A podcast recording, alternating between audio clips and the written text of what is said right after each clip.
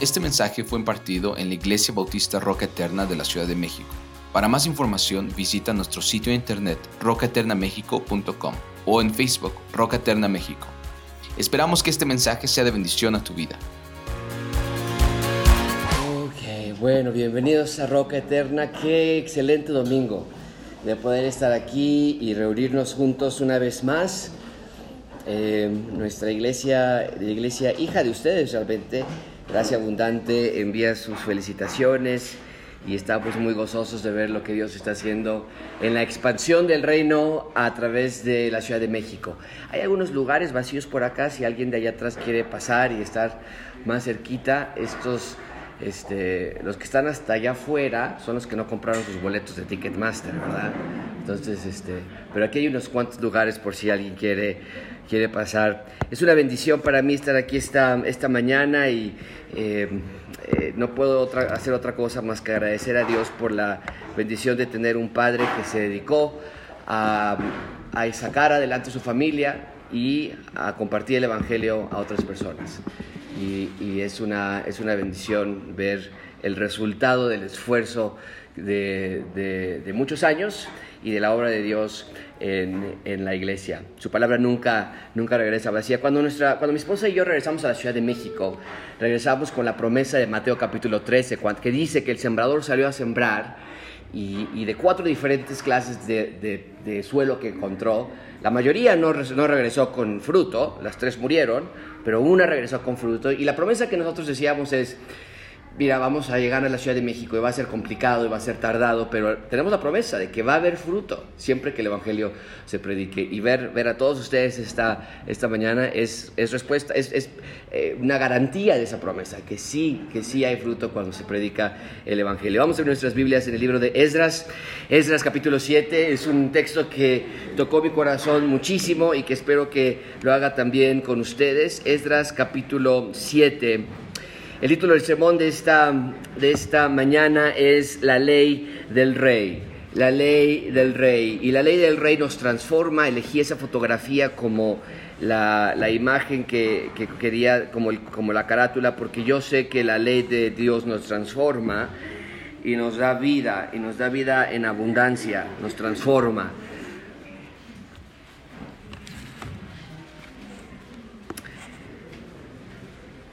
Vamos a leer un pasaje que tal vez muchos de ustedes no han leído y eso es algo bueno. Eh, tal vez es tu primera, tu primera vez en, en esta iglesia y yo te recomiendo que si es tu primera vez, has sido invitado aquí, regreses. No todos los domingos son como hoy. Eh, hay una serie que ustedes van llevando. Pero el, día de hoy quería, quería compartir con ustedes esto que está en mi corazón y que estoy seguro va a ser de muchísima bendición para ustedes. Este es capítulo 7, versículo 1. Y vamos a leer hasta, vamos a estudiar hasta el versículo 10. Pero quiero nada más leer los primeros seis versículos. Así que eh, pongamos nuestro corazón en, en, sintonía con la palabra de Dios.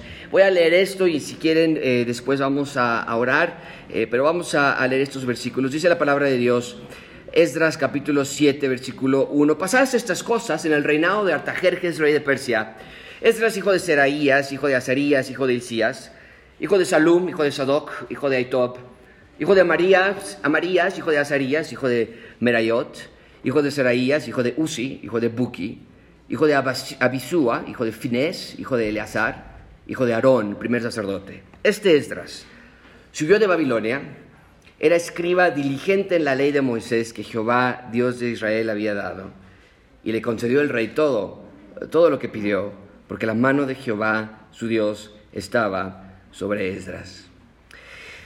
Te quiero retar esta mañana a preparar tu corazón a recibir la palabra de Dios. Hay distracciones en nuestra iglesia, en Gracia Abundante, siempre tenemos las ventanas abiertas por la ventilación y todo eso. Y pasa que el quiere comprar colchones y, y, fierro viejo y demás. Y digo, yo sé que no debemos odiar a nadie en la tierra, pero si una cosa que odio es esa, ese audio que pide colchones, refrigeradores y no sé qué tantas cosas. Eh, aquí vamos a estar con las distracciones, obviamente, que siempre existen. Pero te quiero retar a que le pidas a Dios, Señor, háblame, háblame esta mañana.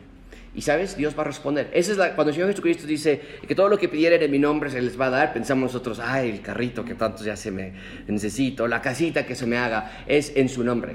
Y si tú le pides a Dios esta mañana, que Él te hable, Él va a responder esa clase de oración. Así que todos juntos vamos en, en, ah, oración a nuestro Dios. Señor, te damos gracias eh, por esta mañana que podemos celebrar un año más en Roca Eterna. Celebramos porque tu palabra ha sido fiel y, ha dado respuesta, ha dado, ha dado fruto. Señor, esta mañana venimos a ti como un domingo más a estudiar la Biblia. Y al mismo tiempo, no queremos que sea como un domingo más. Venir, sentarnos, escuchar, salir y comenzar una semana como si nada hubiese sucedido.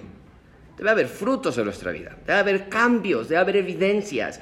Yo te ruego, Señor, que no des paz a ninguna de las familias que está aquí hasta que ellos puedan encontrar realmente que el propósito de su vida no es la escuela o, o el, negocio o la jubilación. El propósito de nuestras vidas es funcionar como tú nos has diseñado. Ayúdanos a tener una vida que sea fructífera, no perfecta, pero fructífera. Al mismo tiempo, Señor, sabemos que es ingenuo pensar que tú nos vas a hablar si venimos peleados con esposa, es ingenuo sacar nuestras Biblias y llevamos tres días sin hablarnos entre el esposo, la esposa, o venimos peleados con la suegra desde hace seis meses. Es ingenuo pensar que podemos escuchar tu palabra y tener cosas en nuestros celulares o pensamientos o relaciones no apropiadas. Señor, perdona nuestro corazón y límpianos. Ahí en tu lugar, toma unos cuantos segundos de silencio en que te pongas a cuentas con Dios y tal vez tengas que confesar algún pecado para que ahora sí podamos estudiar la Biblia. Quiero darte unos cuantos segundos y después yo voy a hacer la oración.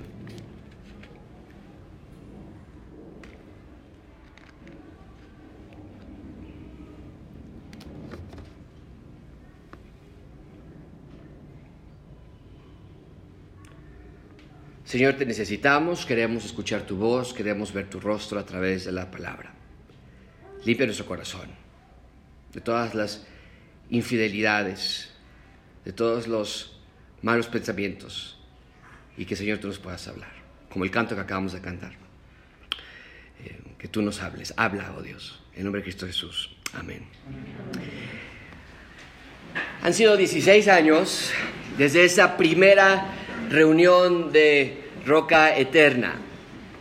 Y lo que nosotros llamamos aniversario eh, rápidamente, si no tenemos cuidado, podemos confundirlo como un momento de celebración, de recuerdos, de compañerismo. Vamos a ver un video al final de la celebración, ¿verdad? Donde van a presentar fotografías y demás. Y podemos llegar a pensar que eso es el aniversario, la celebración de lo que fue. Pero queridos amigos, el nacimiento de una iglesia va mucho más allá de tú y yo.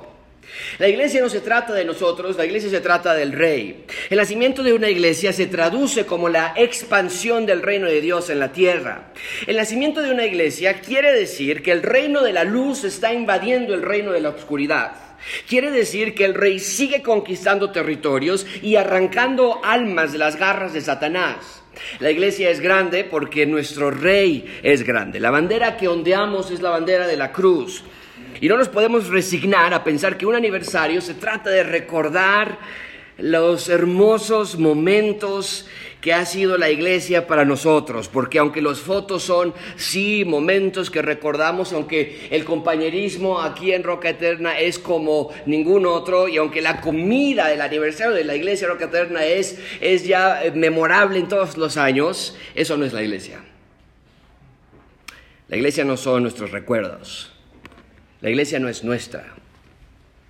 La iglesia no es de hombres. La iglesia no es un centro religioso. La iglesia no es un lugar de amigos. Señores y señoras, la iglesia es del rey quien la compró con su sangre preciosísima. La iglesia es la novia del Cordero. Aún esperamos que el Señor Jesucristo reine plenamente en su trono en Jerusalén. Aún esperamos que todos los judíos sean salvos, nos dice Romanos 9, 10 y 11. Aún esperamos que nuestros cuerpos sean resucitados, este que yo tengo aquí y los que ya han partido a la presencia del Señor. Pero entonces nos tenemos que preguntar, ¿cómo va a saber la gente acerca del rey? Reino de Dios si nada de esas cosas que acabo de mencionar ha sucedido? ¿Cuál es la respuesta? La respuesta la tenemos aquí. Somos nosotros. Las palabras de Pablo, ¿cómo creerán si no hay quien les predique? Cada persona que está aquí esta mañana en Roca Eterna, si eres parte de esta iglesia y si eres salvo, estás aquí no para que te entretengan. Estás aquí no para ser servido. Estás aquí no para buscar un novio o novia o un grupito de amigos con el que te identifiques mejor. Iglesia, ustedes están aquí porque son embajadores de Cristo, abanderados del Rey, comisionados con la orden de expandir el reino de Jesús en la tierra. Es su iglesia, es su misión. Y mi tarea esta mañana es la de mostrarte desde las escrituras que el plan de Dios siempre ha sido el de reinar en la tierra. Él siempre ha buscado y rescatado a sus ciudadanos para que vivan justa, sabia y piadosamente. ¿Y sabes cuál es la mejor parte? No tenemos que hacerlo como mejor nos parezca. El Rey bueno y fiel nos ha dejado todo lo que necesitamos para ser ciudadanos del reino que cumplan con su labor. El Rey nos ha dejado su ley, que es la palabra, la que tienes en tu regazo, la que vamos a poner en la pantalla en un segundo. La ley de Dios nos transforma, la ley de Dios nos hace personas sabias, roca eterna. Eh, ¿Quién de aquí invitados, ¿quién de aquí está ya cansado de no tener firmeza en su vida? A veces bien, a veces mal.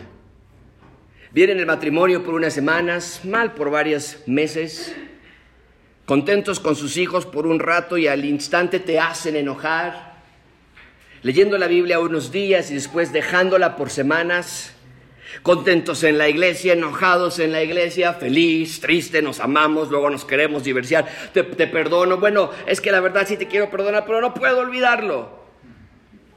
Quiero dejar a mi amante, pero luego no quiero dejarla. Amigos, eso no es vivir, eso es sobrevivir. Y Dios nos ha diseñado para más que nada más sobrevivir. Él te hizo para ser pleno en Él. Y la clave del éxito se encuentra en su palabra, en su ley. En los libros de Esdras, Nehemías y Esther, nada más como manera de contexto, porque yo entiendo que es la primera vez que vamos a tocar este tema en estos últimos meses, pero en los libros de Esdras, Nehemías y Esther aprendemos que el plan de Dios siempre se cumple. Amigos, mucha atención con esto. El rey es implacable en cumplir su propósito de instalar su reino en la tierra. Nada lo va a detener. Nada lo va a detener. Lo cantábamos hace un minuto en esa canción, padrísima, hermosa. Eh, no hay nada ni nadie que pueda superar al rey.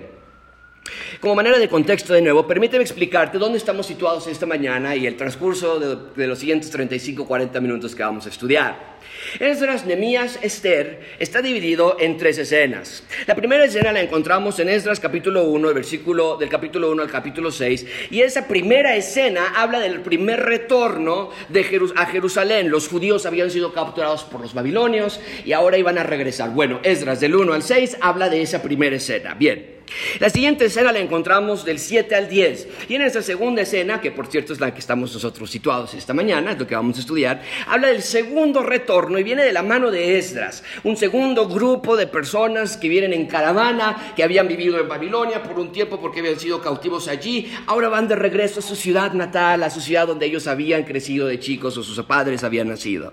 Y la tercera escena la tenemos de Mías, del capítulo 1 al 3, es la tercera escena, eh, es con las manos de y por cierto, siempre me encanta porque hubo tres capturas de Babilonia eh, que capturaron tres veces a judíos y después Dios hace tres retornos también y vemos ahí cómo Dios restaura todo. Pero bueno, el texto que vamos a estudiar hoy, el pueblo de Israel, nada más tengan esto en sus mentes, el pueblo de Israel ya construyó el templo que los babilonios habían destruido. No, hombre, se había quedado en ruinas por completo. Lo habían quemado, nos dice el texto en, en las historias de crónicas, que lo habían quemado hasta los cimientos. Y entonces, eh, de la mano del primer retorno, ya habían construido el templo.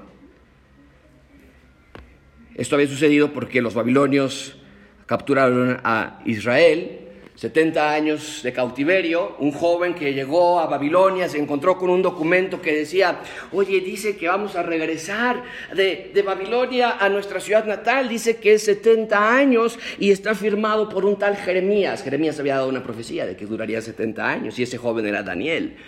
Y entonces empiezan a regresar unos 50 mil judíos, salieron de Babilonia contentos, cantando en fila y estaban felices por regresar a Babilonia. Reconstruyeron el templo, el capítulo 6 de Esdras nos platica cómo el templo había sido construido. Y el templo era importante porque representaba la presencia de Dios con el pueblo.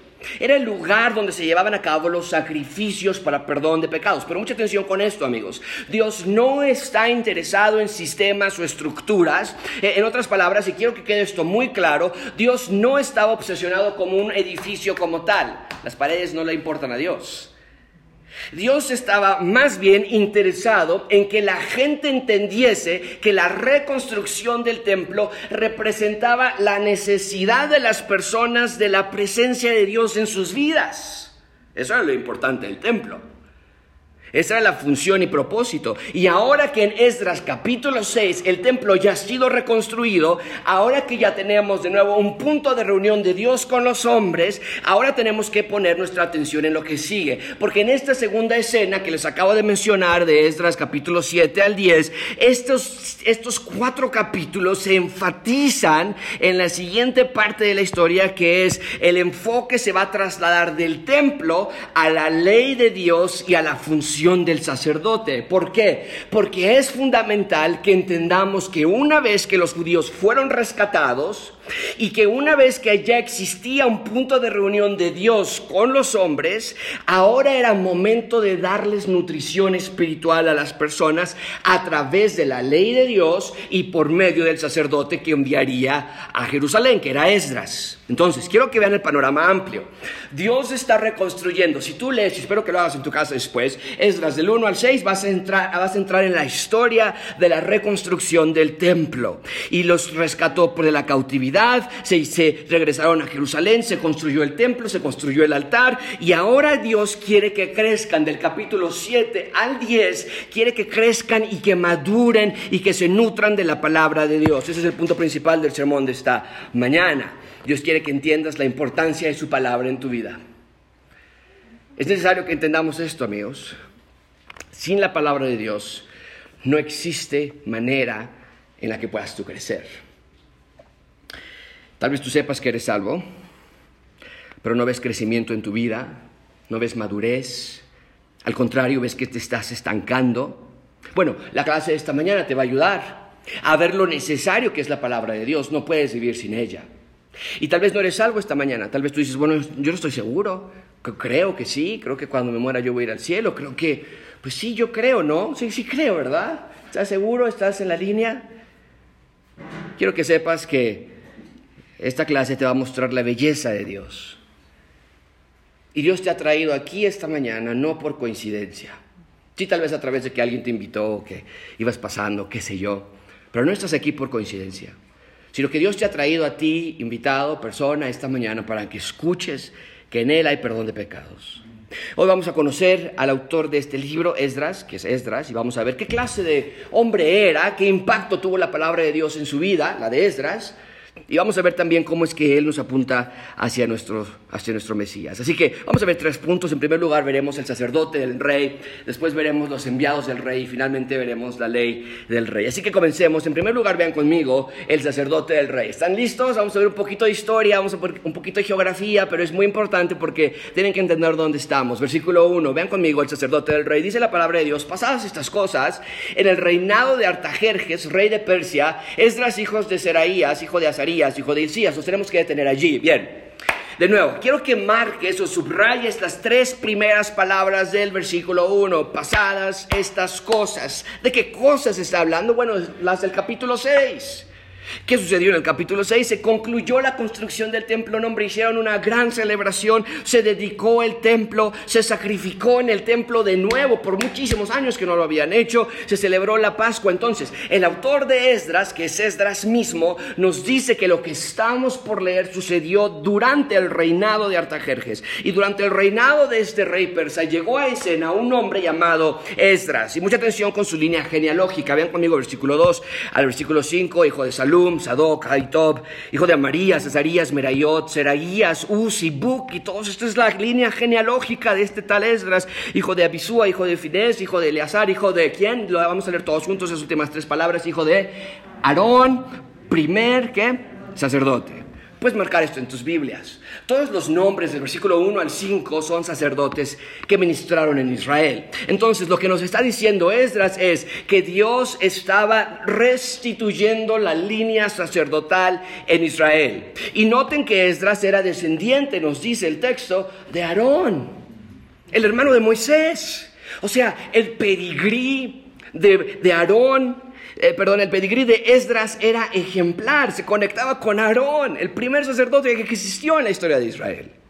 Entonces, el hecho de que Esdras, mucha atención con esto, el hecho de que Esdras fuese descendiente del primer sacerdote que es Aarón, nos está diciendo que esto es como un recomenzar para Israel en cuanto a las líneas de los sacerdotes. Era como si Dios nos esté diciendo aquí, hey, estoy comenzando otra vez, vamos a intentar una vez más. Hay un reset, hay un reiniciar para el pueblo de Israel. El rey está rearmando las piezas necesarias en su reino.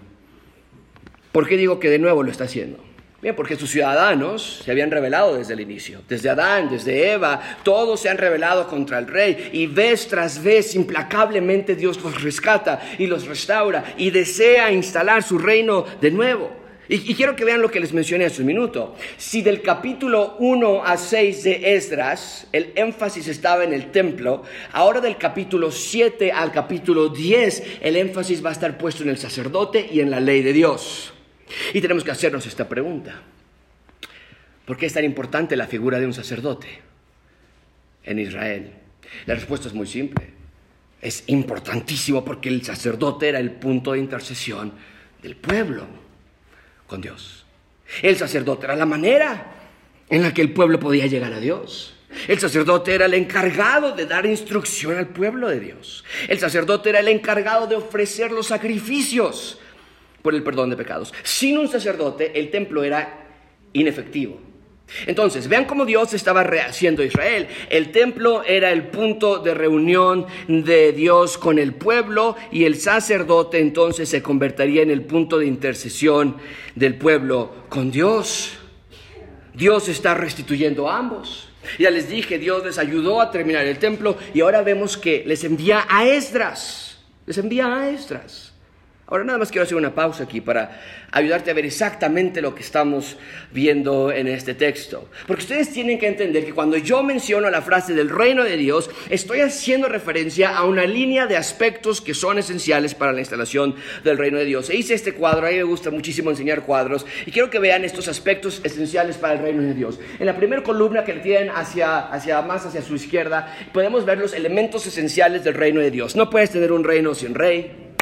No puedes tener un reino sin tierra, no puedes tener un reino sin ciudadanos, y un templo ni sacerdote. Necesitas esos, esos elementos. Y vean ustedes, por favor, el capítulo de Esdras. Vemos que Dios es el rey, la tierra es Jerusalén, los ciudadanos son los judíos, el templo está construido y el sacerdote es quién. ¿Está el último que dice? Esdras. Pero quiero adelantarme y mostrarles esta tercera columna. Que cuando llegamos al Nuevo Testamento, estos elementos cambian un poco. Y ahora vemos que el rey es Jesús, Dios, pero es representado en Jesucristo. La tierra son los nuevos cielos y la nueva tierra en la nueva Jerusalén que han de venir. Los ciudadanos son los judíos, pero también los creyentes no judíos. El templo es en Jesús y el sacerdote es en Jesús. La plena culminación del reino no sucedió sino hasta Jesús. Pero sí quiero que quede clarísimo que estos elementos del reino de Dios son esenciales para el reino. No puede haber un reino sin rey, tierra, ciudadanos, templo y sacerdote. No puede. Y cada vez que leemos la Biblia, Esdras incluido, vas a encontrarte en uno o dos o todos de estos elementos, no importa en qué libro estés, Génesis o Gálatas o Romanos, vas a encontrarte con uno de estos elementos. Bien, entonces, en nuestro texto estamos leyendo que Esdras aparece en escena, el sacerdote de Dios llega a Israel directo de la línea de Aarón, ¿qué clase era? de hombre era Esdras. Vean conmigo, por favor, versículo 6. Vean conmigo, por favor, versículo 6. Eh, ¿Qué clase de hombre era Esdras? Está atorando. Bueno, vamos a leerlo en voz alta. Este Esdras subió de Babilonia. Era escriba que dice, diligente en la ley de Moisés que Jehová, Dios de Israel, había dado.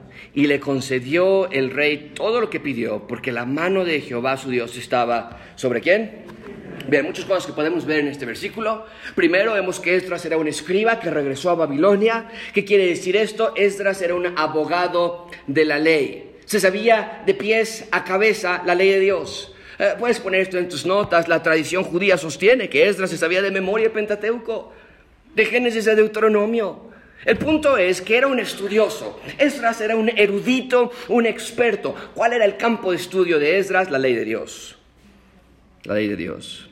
Generalmente cuando leemos la frase la ley de Dios estamos haciendo referencia a todo lo que Dios ha ordenado, a todas las leyes. Pero específicamente cuando escuchamos la ley de Dios, debes marcar esto, debes memorizarte esto, está haciendo referencia a Deuteronomio, a la ley de Dios que se dio en Deuteronomio. Y entonces nos dice que era un estudioso de la ley que Dios había dado cuando dio la ley Dios en el monte Sinaí a través de Moisés. Dios les dijo que esa era su ley que habría de regir a sus ciudadanos. Ahora mucha atención con esto. Cuando hablamos de la ley de Dios, tenemos que entender, aunque sí estamos haciendo referencia de leyes y de normas, no es que la ley de Dios es un libro inanimado de leyes y normas. Eso es lo que llamamos constitución. En México tenemos una constitución. Y ese libro es un libro inanimado. La mayoría de los países lo tienen. Pero cuando yo hablo acerca de la ley de Dios, me estoy haciendo referencia a que la ley de Dios es la expresión escrita de la naturaleza de Dios. Amigos, la ley de Dios es Dios es una fotografía de quién es Dios. Y cada ley, cada regla, cada norma nos refleja cómo es Dios. Y la ley de Dios entonces nos muestra la persona de Dios. Entonces, mucha atención con esto. Por eso tiene muchísima relevancia cuando el Señor Jesucristo dice estas palabras. No penséis que he venido para abrogar la ley de los profetas. No he venido para abrogar la ley, sino he venido para qué, dice el texto. Aquí vino Jesús, según él mismo. Él vino a cumplir la ley de Dios. ¿Cómo la puede cumplir si todo ser humano falla y erra? Bueno, muy simple, Jesús es Dios. Jesús vino a personificar la ley, a mostrarnos cómo es la ley en vivo. Y eso es muy importante que lo entiendas, porque puedes llegar a perderte en lo que lees en las escrituras y pensar que la ley de Dios solamente está haciendo referencia a reglas y normas, pero si el rey iba a reinar en Israel, la ley del rey tenía que estar en los corazones de sus ciudadanos también. Entonces, Esdras era un estudiante de la ley, nos dice el texto, y por lo tanto la ley de Dios había influenciado su vida a tal grado que transformó el corazón de Esdras. ¿Por qué? Mucha atención, porque la ley de Dios es la persona de Dios y al Esdras estar expuesto a esa clase de intensidad y radiación de la persona de Dios, la vida de Esdras cambió por completo. Es exactamente lo que tú y yo debemos hacer. Amigos, Roca Eterna, queremos acudir a la palabra de Dios porque el libro al que tú llamas Biblia, nos da la persona de Dios, nos dice quién es Dios y queremos, yo quiero estar expuesto a esa persona de Dios. En las palabras de Pablo lo dice así, todos nosotros mirando a cara descubierta, como en un espejo la gloria del Señor, somos qué? Transformados de gloria en gloria en la misma imagen como por el Espíritu Señor, del Señor. De allí lo esencial de leer las Escrituras. Queremos ser transformados de un nivel al siguiente nivel, al siguiente nivel, a la imagen de la persona que nos está reflejando esa ley, que es Cristo, es Dios. No hay otra manera, ah, queridos amigos, de profundamente experimentar a Dios. Puedes ir a retiros espirituales, puedes escuchar muchísimos audios cristianos, Puedes ser miembro de esta iglesia y escuchar todas las predicaciones que tenemos disponibles para ti. O bien puedes saber muchísimo de la Biblia, pero nada de eso te ofrece la riqueza de la persona de Dios como la Biblia lo hace. Nada. Y para ser transformado a la imagen de Cristo necesitas la palabra. Bien, ¿qué más sabemos de Esdras? Nos dice que era un escriba, estaba regresando de Babilonia a Jerusalén, era un creyente transformado por la ley de Dios. Ven el versículo 6 de nuevo, por favor. Dice este Esdras, subió de Babilonia, era escriba, ya vimos qué significa eso, abogado, dirigente de la ley de Moisés, ese era su campo de estudio, Jehová Dios dio la ley y le concedió el rey todo lo que pidió porque la mano de Yahweh su Dios estaba sobre Esdras. ¿Qué más sabemos de Esdras? Nos dice el texto que recibió del rey Esdras, recibió del rey todo lo que pidió. ¿Qué es lo que Esdras les pidió, le pidió al rey Artajerjes? Los voy a dejar en ascuas si ustedes averiguan en el capítulo que sigue, eh, que ustedes lo pueden leer más adelante, pero el punto es que Esdras fue y le pidió varios recursos para reconstruir y regresar a Jerusalén. Pero el punto que nos dice este texto, lo que sí nos dice es que la mano de Yahweh estaba sobre Esdras. Esta es una manera poética Es una manera literaria, amorosa, ilustrativa de decir Dios cuida a sus hijos, están en buenas manos, no tenemos nada que temer, Dios está con nosotros. Bien, entonces Esdras tiene la protección de, Dios, el rey. Esdras es un hombre piadoso, es un hombre temeroso de la ley de Dios. Y veremos que Dios es un Dios bueno porque aun cuando no se lo merecían, Dios les está enviando este sacerdote para que interceda por el pueblo de Israel. ¿Por qué? De nuevo, porque Dios quiere habitar con sus ciudadanos. Dios quiere habitar con ustedes. El que Dios haya enviado a un sacerdote no fue un capricho de Dios sino una bendición para el pueblo. Ahora el pueblo tendría por fin a alguien que intercediese por ellos. Ahora el pueblo por fin tendría a alguien que los representaría con Dios. Pero contigo es igual. Amigos que están aquí, Dios no te envió a Esdras a ti, a mí, a gracia abundante, a roca eterna. No nos envió a Esdras, pero sí nos envió a alguien muchísimo mejor que Esdras envió al Señor Jesucristo y Jesús es nuestro intercesor. Jesús nos representa ante Dios y eso demuestra el amor supremo de Dios para con nosotros. Bien, ahí tenemos al sacerdote del rey. Ven conmigo en segundo lugar a los enviados del rey. Los enviados del rey. Vean conmigo versículo 7. Y con él subieron a Jerusalén algunos de los hijos de Israel y de los sacerdotes, levitas, cantores, porteros y sirvientes del templo en el séptimo año del rey Artajerjes. Bien, de nuevo, tal y como sucedió en el capítulo 1, si tú leyeses o ya has leído el capítulo 1, te cuento que en el capítulo 1 de Esdras hay un grupo de personas, una caravana que regresa a Jerusalén a recuperar su nación, su pueblo, donde ellos habían crecido. Y de nuevo sucede lo mismo. Esta vez más personas regresan de Persia hacia Jerusalén o de lo que antes fue Babilonia. Esdras regresa y trae consigo detrás de él una caravana de judíos que van de regreso. Pero quiero que vean que este retorno de Persia a Jerusalén con Esdras se asemeja muchísimo al que tuvo Moisés de Egipto a Jerusalén cuando salieron de esa esclavitud inicial. Y quiero que vean que lo que Dios está haciendo con estos judíos es recomenzar la historia. Así como habían salido con Moisés hace muchos años, ahora están saliendo con Esdras muchos años después. Estos dos éxodos nos recuerdan que Dios rescata e instala a sus ciudadanos. Dios rescata e instala a sus ciudadanos, pero hay un tercer y más importante éxodo, ¿no es cierto?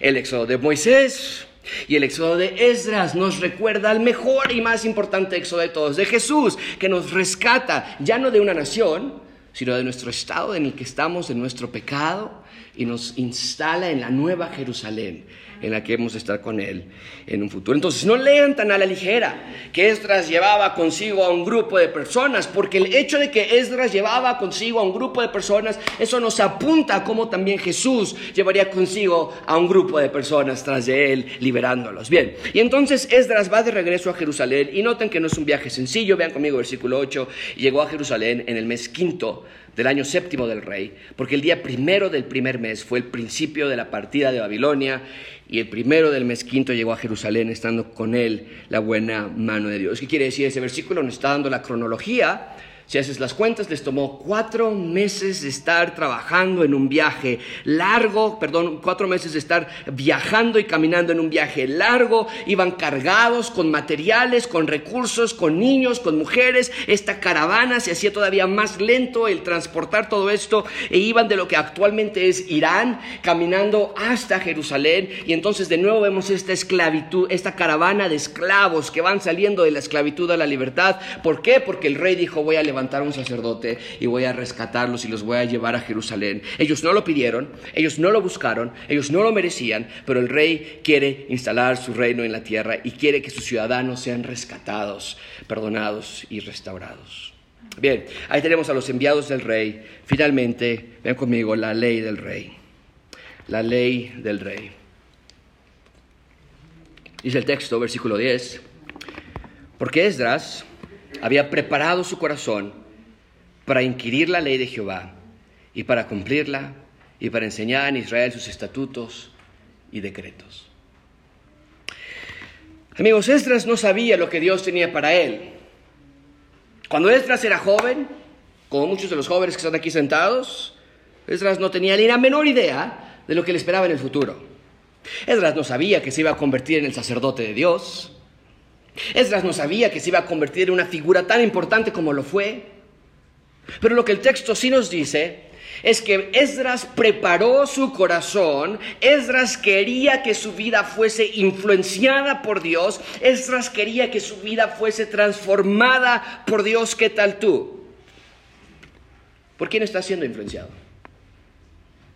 Si pudieras elegir una entrevista con alguien famoso, ¿a quién elegirías? ¿A Luisito Comunica? ¿A Marta de Baile? ¿Quién es tu héroe? ¿Quién es tu autor favorito? ¿A qué predicador admiras con todo tu corazón? Porque lo que vemos en este texto es que Esdras tenía un solo deseo, un solo héroe, y era ser como el rey, yo amo a mi rey. Ser más como él, ser un seguidor de él. El rey era su héroe, era su influencia más real. Así que ten muchísimo cuidado en qué haces con tu tiempo, con tu dinero y con tu vida. Si inviertes todo tu tiempo y toda tu atención en la escuela, o en tu figura, o en tu negocio, o en tus hijos, ahí está tu ídolo. Pero si te das cuenta que tu corazón le pertenece al rey y que es tu obligación y deleite que él te moldee a su manera, entonces verás que muchas de las cosas que haces solo son un estorbo para tu verdadero propósito en la vida. Chicas que están aquí, mujeres, si son creyentes, ustedes son hijas del rey. Tu valor no te lo da la ideología feminista. Tu valor te lo da Dios. Tu valor no está en ganar lo mismo que gana un hombre. Tu valor está en Dios. Tu valor no está en casarte y tener hijos, está en Dios. Tu valor no está en tener novio o tener una casa preciosísima, tu valor está en Dios. Amigos, todos los que están aquí, preparen sus corazones para ser como Dios. El preparar tu corazón quiere decir ser sumiso a su palabra. Y ser sumiso a su palabra quiere decir que tienes la disposición en tu corazón para renunciar a las cosas que antes considerabas como tus más preciadas metas. Eso es lo que significa ser sumiso a la palabra. Esto es lo que era mi meta, esto es lo que la palabra dice, mi meta está cancelada, renunciada, yo sigo a Dios. Eso es ser sumiso a la palabra. Eso es lo que hizo Estras. Pero te quiero decir algo. La preparación no es mágica, va acompañada de algo más. Ven conmigo otra vez, versículo 10. Esdras había preparado su corazón, lo subrayé y lo puse en amarillo. ¿Para qué? Esto nos habla de estudiar, de pensar, de analizar de meditar en las escrituras, habla de leer libros edificantes, de escuchar podcasts, escuchar entrevistas, conferencias, predicaciones, leer artículos. El ser estudiante de la Biblia habla de un estilo de vida que constantemente quieres aprender y crecer y madurar. Estás listo para ver cómo toda la Biblia se conecta entre sí. En Roca Eterna esa es nuestra meta principal. Que tú puedas ver la belleza de las escrituras no nos importa nada más porque sin ver la belleza de la Biblia nunca tú te vas a acercar a ella. Jamás. Pero si logras apreciar la hermosura, vas a poder encontrar allí la respuesta a todas las cuestiones de la vida. Así que lee tu Biblia. Si no sabes por dónde empezar, habla con el pastor, seguro te va a dar un plan de lectura, pero no nada más se queda en leer unos versículos, sino que habla de sentarte a leer y subrayar y estudiar y orar y agradecer a Dios por su palabra, confesar tu pecado constantemente para que puedas entender. Roca Eterna, por favor te ruego que dispongas en tu corazón ser un estudiante de la palabra de Dios. Pero no se quede en saber mucho. Tal vez tú podrías decir hasta aquí, hasta ahí vamos bien, Josué. No, yo leo muchos artículos y yo tengo muchos libros. Pero vea conmigo otra vez lo que dice versículo 10. Esdras preparó su corazón para inquirir la ley. Y lo subrayé, la siguiente frase, ¿para qué? Para cumplirla. Esto habla de un deseo de obedecer lo que lees. Amigos, por favor, cumplan la palabra de Dios. No estoy hablando de perfección, pero que tengas en tu corazón un deseo sincero de cumplir la palabra. Que quieras obedecer, que necesites obedecer. Muchas veces leemos la Biblia y sabemos que no vamos a obedecer ya. Esto se dio cuenta, conocimiento sin obediencia es desperdicio. Porque los demonios también creen y tiemblan. El ciudadano del reino es un estudiante de la palabra, pero no para almacenarla, sino para obedecerla. De nuevo, quiere ser como Dios porque estás siendo expuesto a su persona. Y todo esto no se queda para ti solamente. Vean por favor la última parte del versículo 10. Esdras había preparado en su corazón para inquirir, para cumplir. ¿Y qué dice el texto? Y para enseñar. El ciudadano del reino de Dios comparte con otros lo que ha aprendido. Hombres, papás, casados, jóvenes que se han de casar en un futuro, déjame hablarte a ti nada más por solo unos minutos. ¿Puedo tener tu atención, hombre, varón? Porque aunque todos los creyentes tienen la responsabilidad de estudiar y cumplir y enseñar a otros, ustedes varones, desde jóvenes hasta allá, abuelitos o lo que sea, ustedes que están aquí esta mañana, tienen una responsabilidad especial. Amigos, el mundo ya tiene suficientes hombres pasivos, hombres que llegan de trabajar y no pasan tiempo con sus hijos. Que les hablan mal a sus esposas, cortantes, duros, que no recogen ni sus platos después de comer, que esperan que los hijos les tengan miedo o que los vean como el jefe de la familia, hombres que esperan que sus familias se les quiten de lado porque los ven más como una carga que otra cosa. Ya tenemos suficientes hombres que maltratan a las mujeres, que les pegan, que las insultan, que le son infieles. Ya tenemos muchos hombres groseros, sedientos de sexualidad, hambrientos de placer, arrogantes y soberbios. Ya tenemos suficientes hombres que no crecieron, que no maduraron, que se las pasan horas jugando videojuegos o viendo la televisión, flojera que se justifica porque, bueno, ya trabajé todo el día, indiferencia que se disfraza de que es que estoy estresado, ya tenemos suficientes hombres borrachos que abandonan a su familia por tomar alcohol. Ya tenemos suficientes hombres que no leen su Biblia y les dejan a las esposas la labor que te pertenece a ti. Ya tenemos muchos hombres que no pueden dejar la pornografía. Ya tenemos suficientes hombres que, hombres que lastiman, que mienten, que causan dolor a las esposas y a los hijos. No más. No más lágrimas de los hijos por ver que papá le está gritando a mamá. No más lágrimas de los hijos que sufren divorcios porque sus papás nunca entendieron que su esposa era la única mujer de su vida.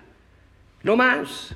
Eh, los hombres de Dios, los hombres de Dios son pastores en sus casas, son ejemplos, dedicados estudiantes de la palabra de Dios. El hombre bíblico no es bíblico porque sabe mucho de la Biblia, el hombre bíblico es bíblico porque persigue a Dios en su corazón. Tal vez no entiendes todo. Tal vez te cuesta trabajo, pero se esfuerza este clase de hombre. Se humilla ante Dios y toman su rol de hombres, no de niños. Amigos, hombres, no somos un hijo más en estas familias.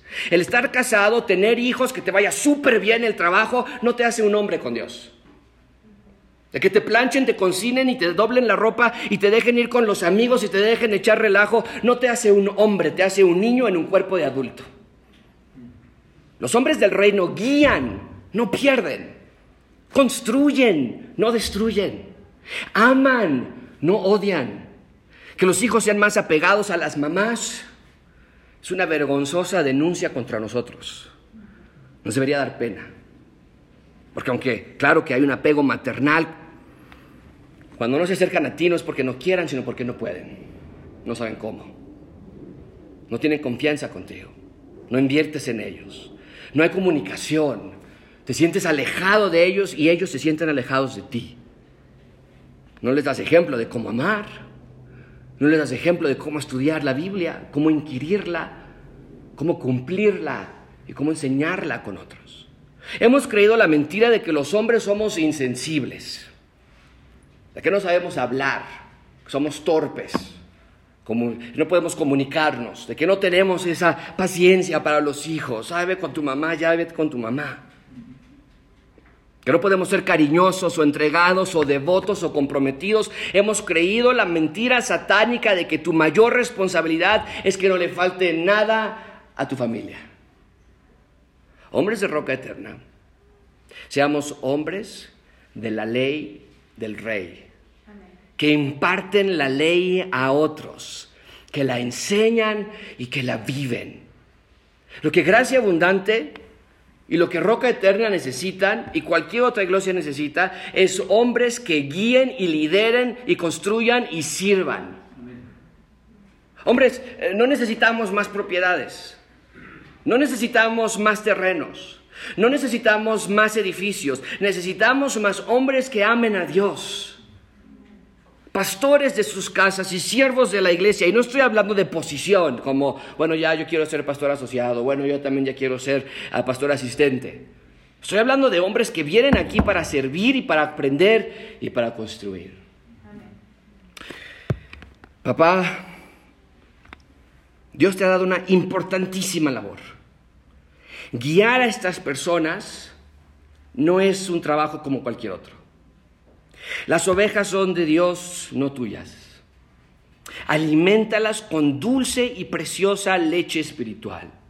Que estas personas sepan que hay un pastor que las guía y las encamina en amor y en paciencia. Ámalas, vela por ellas y sobre toda cosa guardada, guarda tu corazón. Satanás te va a querer engañar con astutas y brillantes mentiras, no entienden. No se puede. ¿Para qué gasto mi vida con esto? Pero recuerda, esta iglesia, sus miembros y todo lo que hay aquí es del reino, es tuyo.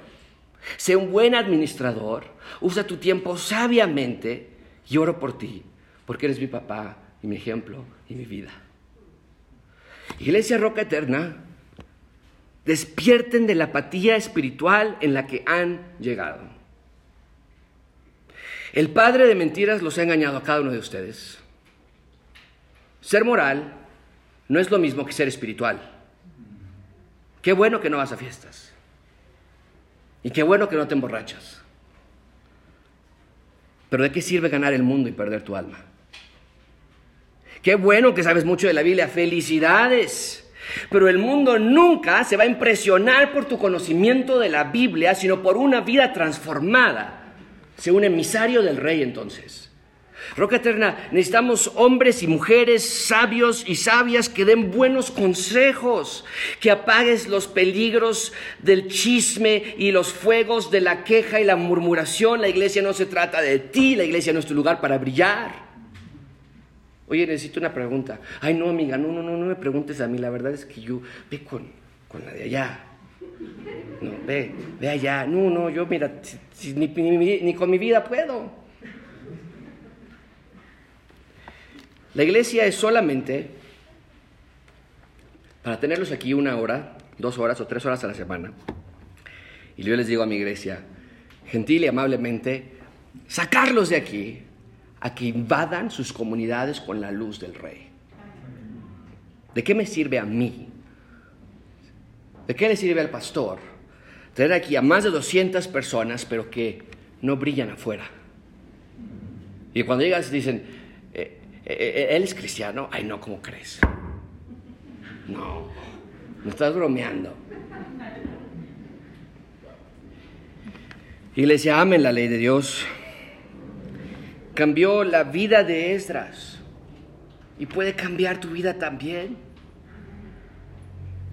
Si, si te has apartado, regresa. Él tiene sus brazos extendidos. Si te has adormecido, despierta.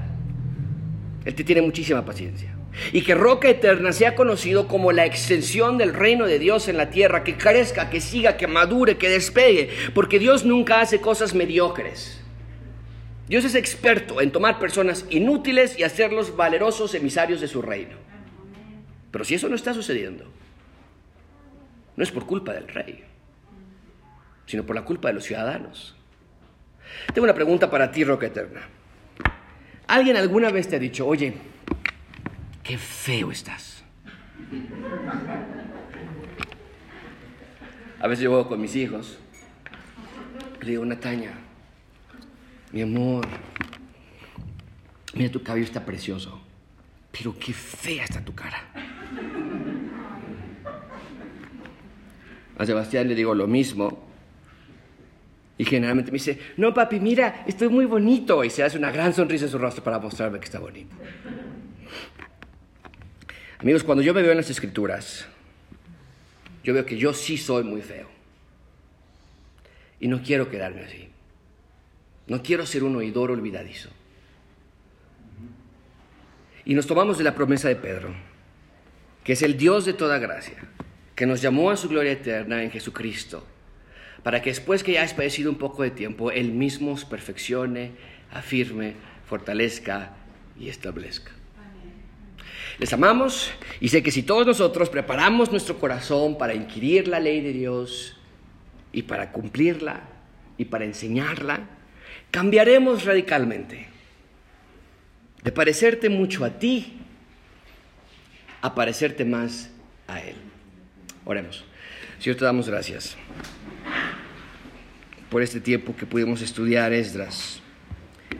Puede ser complejo, eh, no tenemos todo el contexto histórico de Esdras, puede ser difícil, los nombres y las genealogías, pero nada de lo que tú nos has dejado en las escrituras es basura, relleno.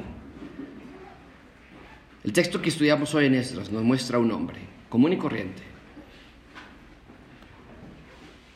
que fue expuesto a una alta radiación, intensidad, pero no de algo biológicamente inseguro o riesgoso. Nos muestra un hombre que fue expuesto a una alta intensidad y radiación de la ley, de ti, y su vida se transformó para siempre.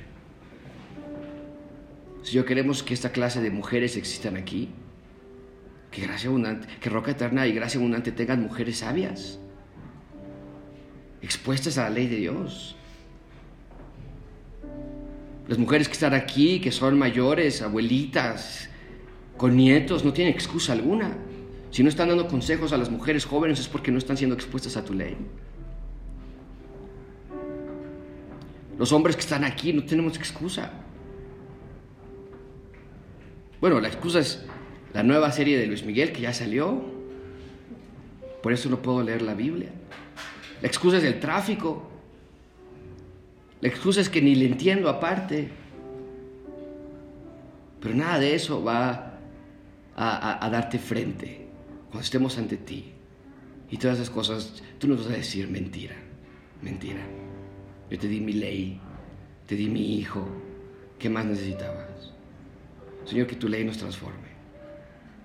Que hoy que cumplimos 16 años de vida, podamos darnos cuenta que los años de las iglesias no se miden en celebraciones de aniversario anuales. El crecimiento y madurez de la iglesia se mide a través de la vida de cada uno de los que están aquí. Ayúdanos, Señor, a que sobre toda cosa que nosotros anhelemos, anhelemos tu palabra. En nombre de Cristo Jesús. Amén.